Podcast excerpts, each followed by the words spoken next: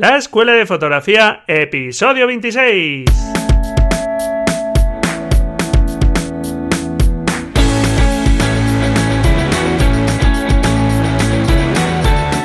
son mis ojos, mi tesoro, que es mi Dios, la libertad, mi ley ver a tonito el mundo, mi única patria, amar. Hola, ¿qué tal? Bienvenido, bienvenida a este nuevo episodio del podcast La Escuela de Fotografía. Un podcast donde, como sabes, queremos aprender fotografía sin complicarnos la vida, el exceso con el manejo de la cámara. La cámara es nuestra herramienta para tomar nuestras fotografías, pero podemos ir conociéndola poco a poco. Y algo que no se nos tiene que olvidar es de disfrutar y de saborear la fotografía, de vivirla plenamente y que la cámara fotográfica no sea un quebradero de cabeza que no nos permita disfrutar de la fotografía. Para eso, pues tienes que conocer esa herramienta que es tu cámara y aquí el objetivo en este podcast es ir conociéndola poco a poco, pero sin agobiarnos. Desde lo más básico a poco a poco, pues temas más complejos. Hoy quería empezar también presentándome porque seguramente hay mucha gente que se ha unido a este podcast y que si no ha escuchado los primeros pues ni siquiera me conoce. Bueno, pues mi nombre es Braulio Moreno. Bienvenido, bienvenida a este podcast. Soy ingeniero informático de profesión y fotógrafo por vocación, la verdad. Empecé hace más de 20 años con la fotografía analógica y bueno, pues desde entonces yo creo que poco a poco, salvo un paréntesis que hubo ahí del salto del mundillo analógico al digital, pues no he parado de hacer fotografías y de disfrutar con la fotografía. Aparte, pues soy padre de tres estupendísimas niñas.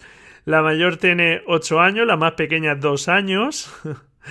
y la verdad es que me dejan muy poco tiempo libre más allá de poder editar estos episodios y de tirar para adelante con el blog de fotografía de imagen.com. Si eres padre o madre, pues seguro que me entiendes perfectamente cuando me refiero al tema niños. Pero aún así, pues intento sacar el tiempo que puedo para también hacer fotografías y bueno, pues es algo que te aconsejo. Aunque tengas poco tiempo, tienes que intentar sacar algunos ratillos por ahí para disfrutar de la fotografía.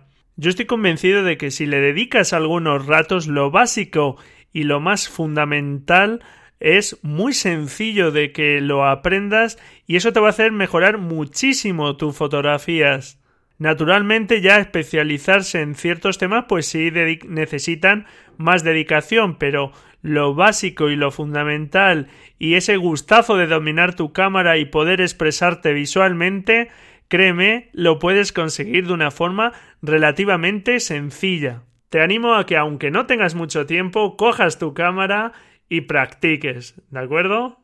Y no sé si lo he comentado en alguno de los podcasts, la verdad es que puede que al principio el logotipo que tiene este podcast, la Escuela de Fotografía, que es el mismo que utiliza el blog de imagen.com, pues realmente eh, hace referencia a ese recuadro que enmarca una fotografía, porque en este podcast y en el blog quiero prestar especial atención a la imagen, que es lo importante, que nuestras imágenes transmitan independientemente de la cámara con la que estén tomadas.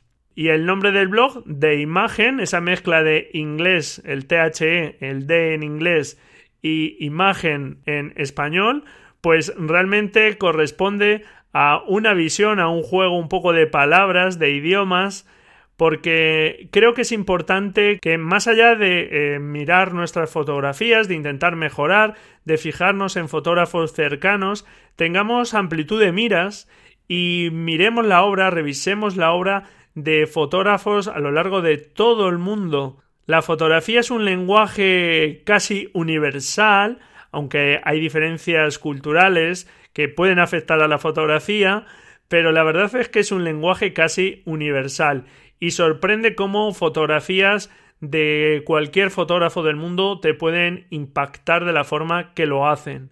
A mí, desde luego, te puedo asegurar que la fotografía me tiene literalmente enganchado y espero poder transmitir a, través de este podcast pues esa pasión que yo siento por la fotografía y que de alguna forma me gustaría que tú también la disfrutes con esa pasión y te logres enganchar. Es casi una forma de ver el mundo, una forma casi de vivir, de salir a la calle un poco con esos ojos expectantes, de salir a la calle con esa ilusión en la mirada por encontrar cosas que te puedo asegurar que merecen la pena ser contadas aunque estén ahí, al ladito de tu casa. No hay que viajar miles de kilómetros para hacer estupendas fotografías. Bueno, y vale ya de rollo que me estoy enrollando mucho y vamos a empezar con el contenido del episodio. Hoy vamos a hablar de cámaras reflex. Esta temática, pues bueno, se me ha ocurrido eh, a partir de ciertos comentarios que he respondido últimamente tanto en el blog como en el podcast y también es una temática bastante recurrente de los cursos de fotografía que he impartido eh, presenciales. Y es que muchísima gente pues se compra una cámara reflex porque le gusta la fotografía, pero bueno, pues se encuentra con esa disyuntiva de, bueno, ya tengo mi cámara reflex, mm, no sé manejarla, ahora a ver por dónde empezamos. Bueno, pues en este episodio espero dar respuesta a esta pregunta, el ahora qué, ¿de acuerdo?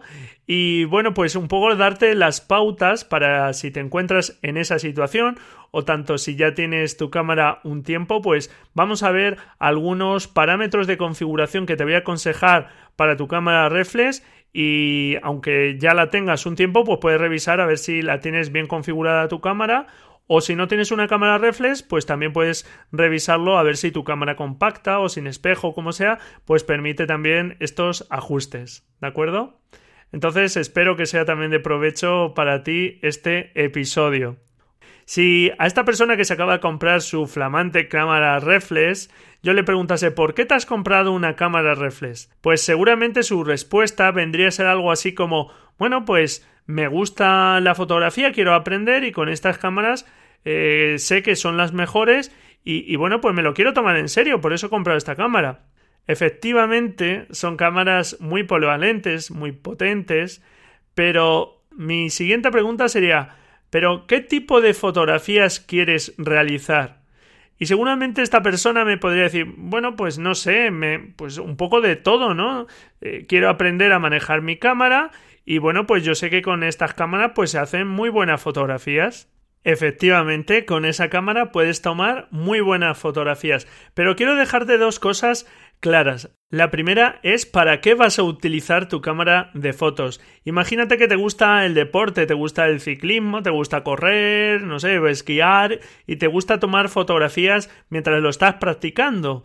Eh, fotografías de acción. Bueno, pues para eso hay unas cámaras específicas, las cámaras de acción, esas cámaras que las pioneras, digamos, fueron las GoPro y que ahora pues hay multitud de marcas y el mercado de las cámaras de acción está ya mega saturado. Pues ese tipo de cámaras para eso son mucho mejores que una reflex, que es más pesada, que no se puede sujetar tan fácilmente, etcétera. Otro ejemplo en la fotografía de calle. En la fotografía de calle tú puedes ir con tu cámara reflex perfectamente haciendo fotos, pero siempre es una cámara que abulta, que bueno, pues parece como más profesional, la gente por lo menos tiene esa percepción y bueno, pues intimida más a las personas que puedas fotografiar. Y si quieres pasar un poco desapercibido para que la gente no pose o para que no se dé tanto cuenta de que estás ahí, pues es una cámara un poco grande. Es mejor cámaras más pequeñas como una cámara sin espejo o incluso una compacta. Desde luego pasan mucho más desapercibidas. Entonces, para esa disciplina de la fotografía, las cámaras reflex no son las mejores cámaras. ¿De acuerdo? Sin embargo, por ejemplo, para la fotografía nocturna, que viene bien sensores más grandes, pues las cámaras reflex sí viene bien para el ruido su sensor que es relativamente más grande que otras cámaras. Por lo tanto, ahí sí te viene bien una cámara reflex. ¿De acuerdo? Pero debes quedarte con que la cámara reflex no es la mejor cámara. Todo depende del uso que le vayas a dar a tu cámara, ¿de acuerdo? Es verdad que son unas cámaras muy versátiles y muy polivalentes porque como se puede cambiar los objetivos, pues su uso la verdad es que es muy amplio. Bien, la segunda cosa que me gustaría también que te quedase clara es que por muy buena cámara que tengas, al final el hábito no hace al monje. Es decir, que si yo te doy las ollas, los utensilios que utiliza, no sé, cualquier cocinero famoso, Juan María Arzac, pues no te vas a convertir porque uses estas herramientas de la noche a la mañana en un cocinero fabuloso. Pues lo mismo ocurre con la fotografía. Aunque tengamos una cámara muy muy buena, nos den la mejor cámara del mercado, la más cara, la más sofisticada, pues primero nos va a costar dominarla y después, aunque la dominásemos, pues ahora está el reto importante, que es que tus fotografías transmitan. ¿De acuerdo? Entonces es algo que también te tiene que quedar claro. No tienes que obsesionarte con el material. Pero bien, ya tienes tu cámara reflex. Como te digo, enhorabuena. Hay que disfrutarla y hay que sacarle todo el potencial que tiene. Eso espero de ti, ¿eh? Así que, ¿qué es lo primero que tendrías que conocer? Pues lo primero y más importante es conocer los modos de disparo. Ahora, como te he dicho, un poco más adelante te voy a decir algunos parámetros de configuración que te aconsejo, pero eso no es lo más importante. Lo más importante es que domines los modos de disparo. Y te puedo asegurar que tampoco es tan complicado. Vamos a ver. Ya conoces el dial de tu cámara para ajustar los modos. Ahora te podría preguntar, ¿sabes para qué sirven todos los modos de disparo de tu cámara? Y bueno, no sé cuál será tu respuesta. Ojalá si los conozcas pero una respuesta habitual podría ser mm, pues no, no los conozco, por eso disparo en automático. Así me aseguro de que las fotografías salen bien. Muy bien, no pasa nada, no estás cometiendo ningún delito, no estás haciendo algo malo, ¿de acuerdo? ¿Por qué utilizas seguramente este modo? Porque has probado otro modo de disparo y no consigues los resultados que esperas.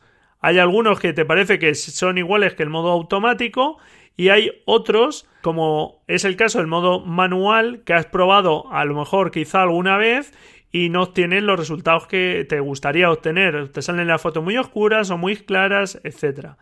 Entonces, lo primero es saber que el modo automático pues se puede utilizar, no hay ningún problema, y también los modos de escena, que son estos que tienen los recuadritos de la florecita, el paisaje, la persona que va corriendo, en los cuales son modos automáticos que al menos si le indicamos a la cámara qué tipo de fotografía queremos hacer para que ella ajuste los parámetros de disparo y conseguir que la fotografía salga bien expuesta, que es lo que tratan estos modos automáticos y la verdad es que son muy cómodos y funcionan bastante bien. Pero ¿cuál es el problema real que tienen estos modos? Pues el problema es que la cámara hace todo por ti y tú no tienes ningún control. Incluso aunque a veces consigas un resultado que te gusta con ese modo, pues no lo vas a saber repetir porque no sabes qué parámetros ha usado la cámara. ¿De acuerdo? Entonces tienes que conocer esos parámetros más importantes de la captura fotográfica, que básicamente son tres la apertura del diafragma, el tiempo de exposición y la sensibilidad del sensor. ¿Por qué tienes que saber manejar estos tres parámetros? Pues porque si sabes configurarlos y para qué sirven, puedes usarlos creativamente.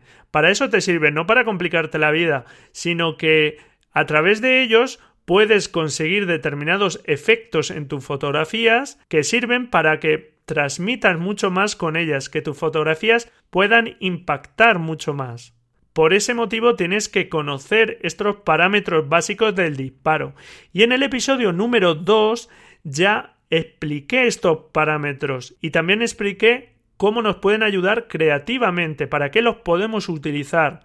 Si no los conoces, pues tienes que echar un vistazo a ese episodio donde creo que, bueno, pues eh, queda bastante claro el uso de estos parámetros. En ese episodio, si lo escuchas, vas a ver que no recomiendo el modo manual. ¿Por qué? Porque pasamos de un extremo de los modos automáticos, que no controlamos nada, a el otro extremo, que es el modo manual. Pues entre medias hay unos grises maravillosos, que en este caso son los modos semiautomáticos, que son los que te voy a recomendar.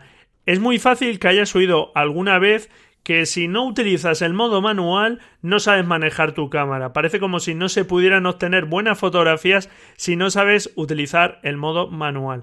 Yo te puedo asegurar que el modo manual cuando empiezas no te aporta nada creativamente y realmente lo único que haces es complicarte la vida.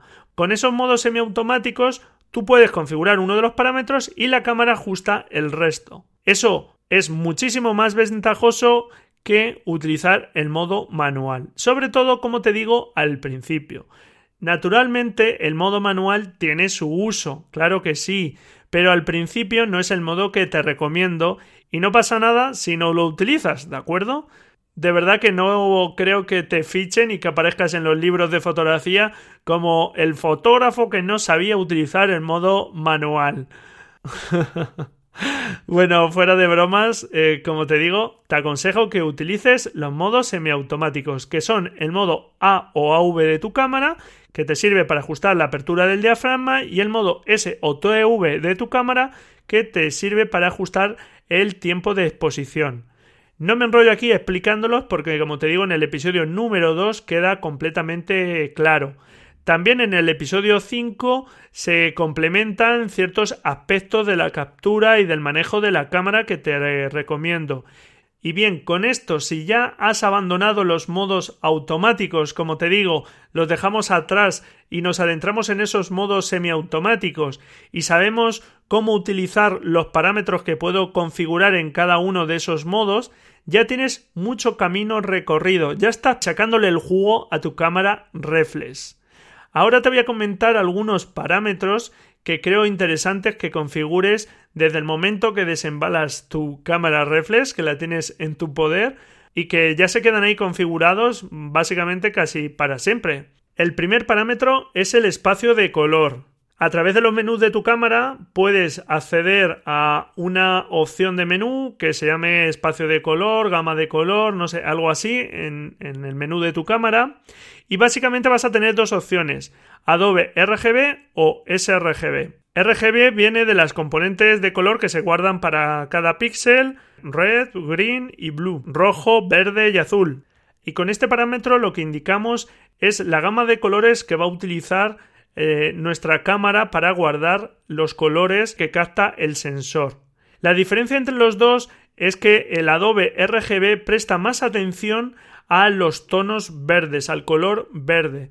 ¿Por qué hace esto? Porque nuestro ojo, el ojo humano, es más sensible al color verde que a otros colores. He leído en más de una ocasión que este espacio de color tiene más colores y no es así.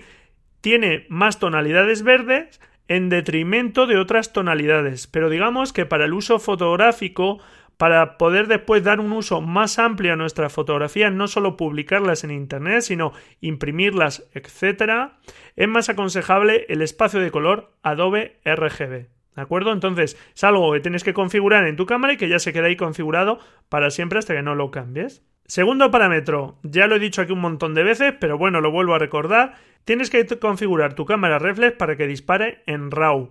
RAW es un formato de imagen que guarde toda la información del sensor, no se ve recortada ni se ve eh, procesada automáticamente como si hace el formato JPEG que es el otro estándar de las cámaras fotográficas, el otro formato en el que guardan la mayoría de cámaras digitales. Pues si tu cámara lo permite, las cámaras reflex hoy día lo permiten todas, tienes que guardar en formato RAW. Puede ser en RAW más JPEG para tener los dos archivos, pero el formato RAW eh, te aconsejo sí o sí tenerlo, porque además así vas a poder hacer el revelado con más calidad de aquellas fotografías que te gusten y vas a tener toda la calidad que ofrece el sensor de tu cámara. Por cierto que el canal de YouTube va con un pelín de retraso. Acumulamos todavía un pelín más por unos problemas técnicos de sonido de última hora. Pero bueno, están ya en vía de solución. Tercer parámetro que vamos a configurar es desactivar el disparo sin tarjeta. Es un parámetro que se puede configurar en las cámaras reflex y es si te permiten disparar aunque no tengas tarjeta. Si está activo y te permite disparar la cámara sin tarjeta, te puedes llevar la sorpresa de que se te olvide poner la tarjeta, estás disparando y hasta que no intentas visualizar una foto que no está, porque no está guardada, no hay tarjeta, pues no te das cuenta que no se están guardando esas fotografías. Por lo tanto, te puedes llevar un disgusto bastante grande. Yo te aconsejo desde el minuto cero, desde el primer momento, que desactives el disparo sin tarjeta. ¿De acuerdo? A mí me pasó al principio, no voy a señalar a nadie, a mí me ocurrió Y bueno, afortunadamente era una sesión de fotos que salimos a hacer con unos amigos, no eran fotografías tampoco de mucha, mucha trascendencia y me di cuenta pronto, claro, cuando visualicé, intenté visualizar alguna de las fotos que realicé. Pero te puedo asegurar que te puedes llevar un disgusto muy grande. Así que desactiva el disparo sin tarjeta y listo. Cuarto parámetro, activa la reducción de ruido en exposiciones largas. Para exposiciones ya de varios segundos, el sensor de la cámara puede generar ruido. Esto aparte del ruido que genera eh, ISOs elevados, ¿de acuerdo?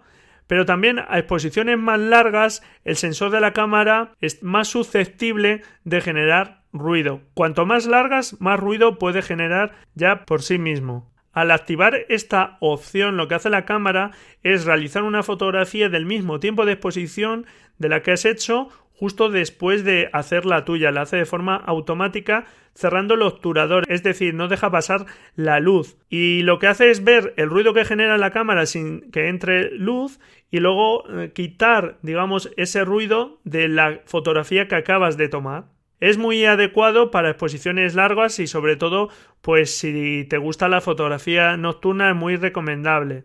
Lo único es que si haces una fotografía de 10 minutos de tiempo de exposición, tienes que saber que con esta opción la cámara va a hacer la exposición de 10 minutos y después se va a tomar otros 10 minutos, ahí la cámara trabajando, para hacer esta reducción de ruido. ¿De acuerdo? Entonces, bueno, pues es algo que si haces ya exposiciones muy, muy, muy largas, tienes que barajar si tu cámara y probar si realmente tu cámara está generando mucho ruido.